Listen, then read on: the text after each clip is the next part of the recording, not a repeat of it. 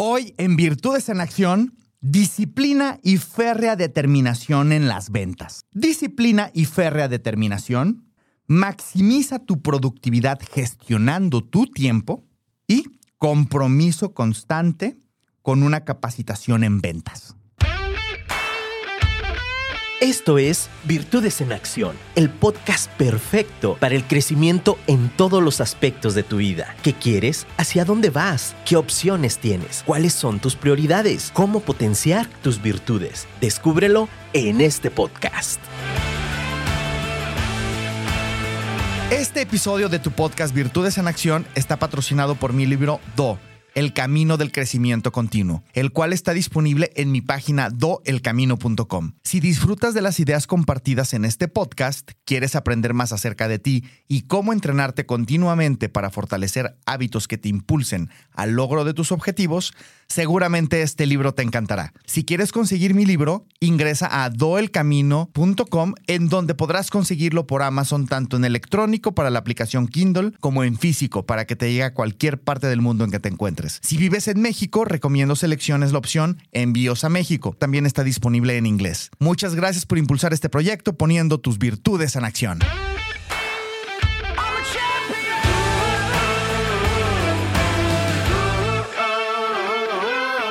Cuando piensas en lograr la maestría en algo, no se trata de practicar muchas cosas pocas veces. La maestría se logra cuando practicas pocas cosas miles de veces. Se trata de tu enfoque en lo vital, independientemente de lo que te dediques o la disciplina que practiques. Por ejemplo, si has seguido mi podcast, sabes que llevo practicando karate por más de 40 años.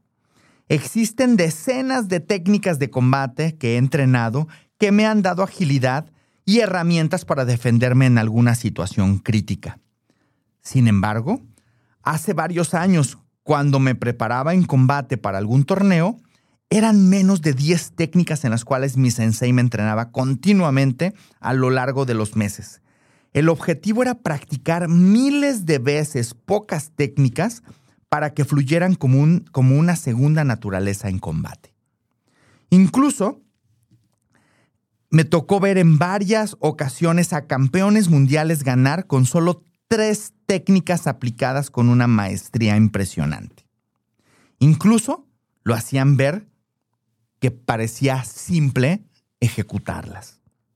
Si bien la parte técnica o física es vital, la parte mental es aún más importante. Y esto es una extraordinaria disciplina y férrea determinación. Cuando enfocamos este concepto en las ventas, podemos lograr extraordinarios resultados con un enfoque en tres principios. Número uno, gestión del tiempo para maximizar productividad. Número dos, compromiso con una capacitación constante en ventas. Y número tres, reuniones proactivas uno a uno y en equipo con un extraordinario seguimiento y enfoque en resultados es interesante que te detengas a pensar, bueno, ¿de qué manera has venido aplicando estos principios? Porque los primeros dos te los compartiré dentro de este episodio y el último se lo dedicaremos en una segunda parte, en un episodio más adelante. Continuando con maximizar tu productividad gestionando tu tiempo, aquí la parte que te recomiendo es que vuelvas a escuchar e implementes las mejores prácticas del episodio 18 en donde hablo acerca del tiempo y el episodio 19 acerca de los cuadrantes del tiempo. De esa manera podrás fortalecer cómo obtener el máximo retorno a la inversión de tu tiempo y energía. Ahora, en esta ocasión, te voy a estar compartiendo mejores prácticas para lograr que más del 80% de tu tiempo esté enfocado en vender. Evita distracciones continuas como el email y mensajes es importante que tengas presente el siguiente concepto que te voy a compartir. Tócalo solo una vez. Es decir, no lo abras hasta que puedas atenderlo. Elimina todas las notificaciones visuales o alarmas de sonido que te indican que te han llegado mensajes. En su lugar, Agenda un tiempo definido para responder mensajes a lo largo del día. Por ejemplo, tres minutos antes de comer y otros tres minutos, perdón, no tres minutos, 30 minutos antes de comer y otros 30 minutos antes de terminar tu día de trabajo. También te recomiendo el episodio 68 que habla acerca de tu profesionalismo por correo electrónico, en donde podrás consultar mejores prácticas para el uso del mismo, y el episodio 51 acerca de la ley de Parkinson. La ley de Parkinson lo que dice es que cualquier actividad tiende a extenderse indefinidamente en el tiempo hasta cubrir el tiempo disponible. Por eso es sumamente importante que establezcas estos tiempos en los cuales te pones de límite para ir logrando lo que te planteas lograr. Tu concentración es como un músculo y este se fortalece mientras más entrenas. Concéntrate evitando distracciones y reaccionando a las necesidades de los demás. El email y mensajes son para tu conveniencia. Si no es conveniente para ti, no lo hagas una prioridad. Otro punto importante es que hagas listas para mantener tu enfoque en tus prioridades. Al final de cada día, escribe las tres principales actividades que de realizarlas al siguiente día, antes de las 12 pm, lograrás los resultados más importantes del día. Adicionalmente, ponlo en tu agenda. Por ejemplo, revisar progreso con prospectos y hacer llamadas en frío a mis compradores ideales. Aquí la idea es que lo más importante sea lo primero que hagas al siguiente día. Finalmente, asegúrate de planear tu día asignando el tiempo específico para, cada actividad en tu agenda, asegurando que cada actividad en tu día está relacionada con avanzar en los compromisos de ventas, con tus prospectos. Para ello recomiendo que escuches y estudies el episodio 94 y 95 de este podcast acerca de los 10 compromisos para las ventas, en donde vas a poder fortalecer tu proceso de ventas. Evita todas las distracciones que pudieran alejarte de tus resultados. Recuerda, si no está en tu agenda, no existe. Y esto solo lo lograrás con una extraordinaria disciplina y férrea determinación. Avanzando con el tema de tu compromiso con una capacitación constante en ventas. Es muy común que en las empresas tengan poca o una deficiente capacitación en ventas. Incluso grandes corporativos tienen buenos entrenamientos a nivel básico. Y aquí la, parte importante es que la verdadera magia sucede cuando se profundiza y se va más allá de dichos entrenamientos generales y se hacen de manera vivencial, de una manera en donde puedas poner manos a la obra, puedas practicar y, ponerlo ah, en práctica dentro de tu contexto y el contexto de tu equipo. Para ti que estás en ventas, te comparto algunos métodos de entrenamiento para que elijas el que más se adecue para ti y para tu equipo en su contexto. Primero te compartiré los juegos de roles. Son una forma extremadamente eficaz de entrenar, incluso con una guía que establezca lo que cada persona se supone que debe hacer en diversas situaciones. El juego de roles muestra cómo se pueden poner las mejores prácticas en acción. Por ejemplo, un ejercicio en el que una persona desempeña el papel de un prospecto poco colaborativo puede mostrar a los demás cómo agregar valor con empatía, incluso en situaciones poco favorables.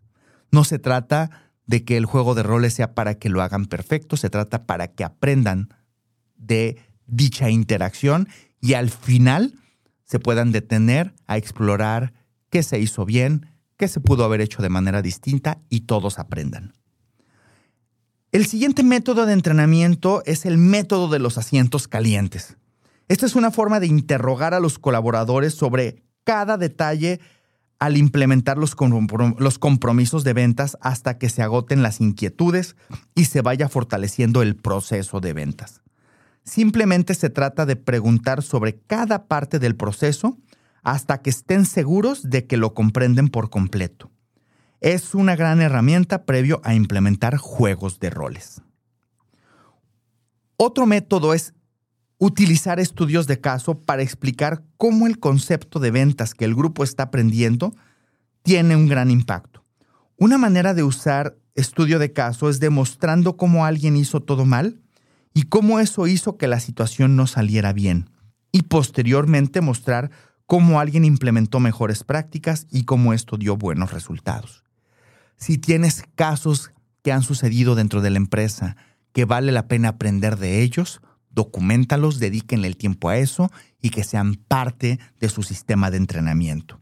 Tanto lo que haya salido poco favorable como lo que haya salido de manera extraordinaria.